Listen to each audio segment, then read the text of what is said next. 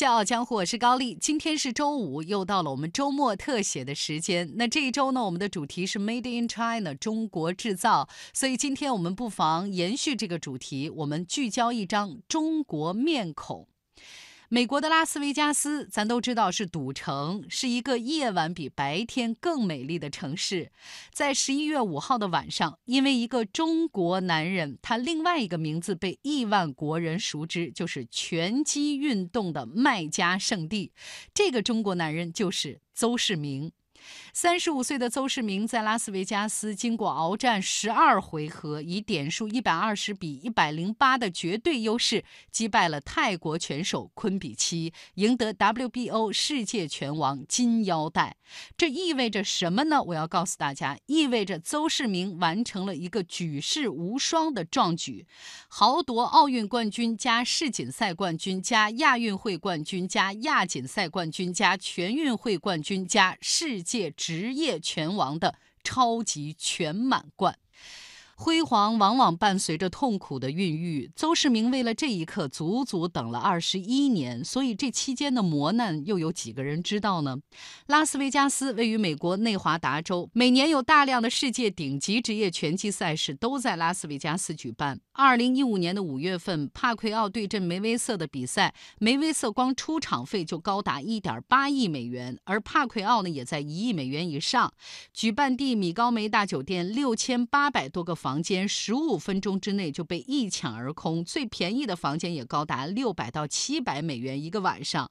即使是你想看一场网络直播，也要交一百美元的转播费。当天，拉斯维加斯机场停满了土豪们的私人飞机，而整场比赛只持续了三十六分钟。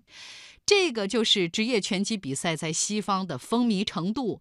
刚才咱说的梅威瑟打一场比赛就出场费就达到了一点八亿美元，这是什么概念？就是它相当于 C 罗踢七到八年的足球的所得。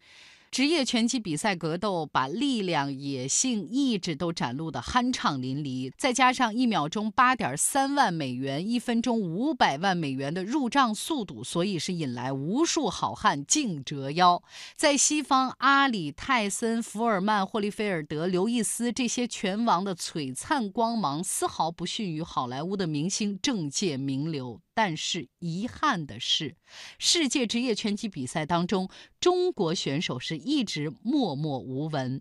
这几年，裘小军、杨连慧、马一鸣这些中国职业拳手接连向象征着最高荣誉的金腰带发起冲击，但是屡屡败北，屡战屡败当中，中国拳手们只是在等一个机会，等一个人，等的机会就是二零一六年十一月五号 WBO 世界一百二十二磅拳。人王争夺赛，等的这个人就是邹市明。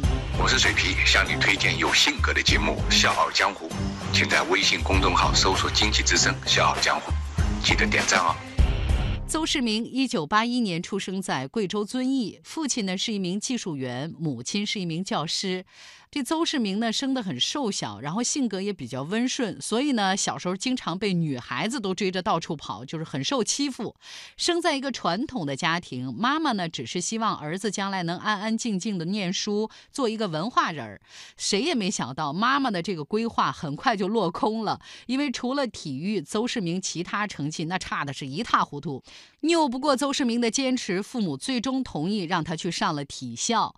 体校项目有很多，但是邹。市明单单是迷上了拳击，就是他当年痴迷到什么程度呢？就坐在公交车上，窗外晃动的这个身影，他都想着我怎么出击，怎么躲闪，就自己在公交车上玩挺好。甚至走在路上看到电线杆，他都想着啊，那儿有个人在那儿，我做出两个躲闪，然后再打两拳，这个怎么就能打过去？所以他就学的比别人都快，也更更好。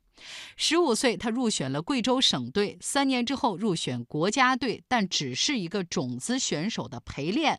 可是呢，这孩子打小就一股不认命的那个倔劲儿，一休息就琢磨别人的拳路，自己也是格外加倍的练习。后来呢，在全国拳击锦标赛预赛当中，他一举击败由他陪练的那名种子选手，成为黑马，名正言顺的成为国家队的队员。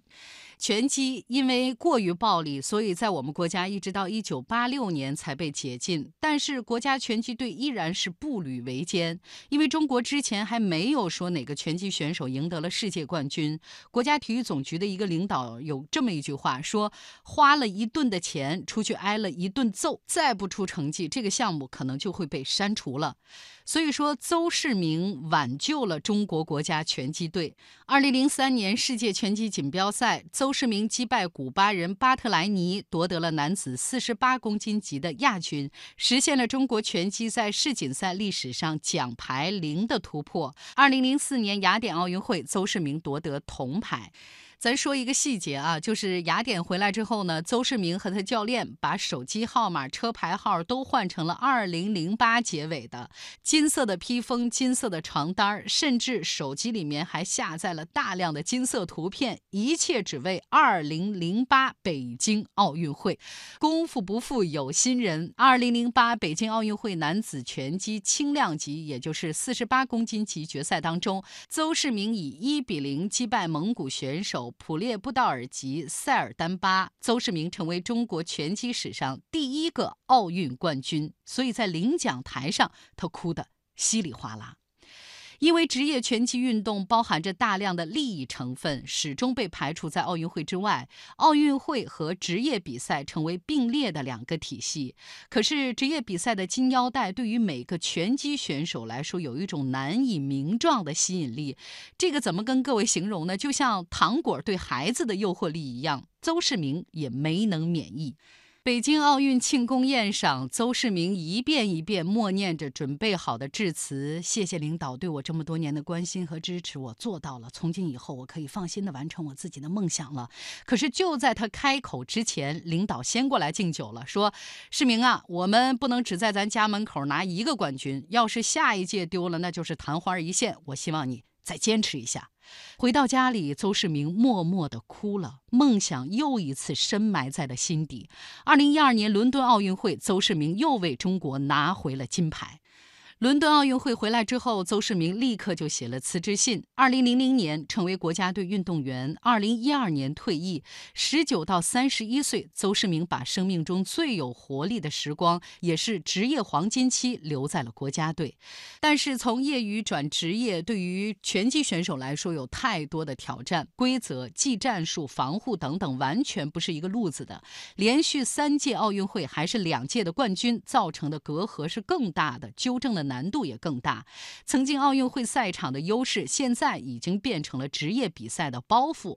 而且当时已过而立之年，邹市明知道自己剩余的运动生涯不多了，必须加倍努力。二零一四年农历春节的前一周，他迫不及待地踏上了职业拳击比赛的沃土——美国，为自己的金腰带梦想出征。他甚至在房间里面挂了一个弹力球，半夜睡着了，一想到动作就马上爬起来，对着这个弹力球做。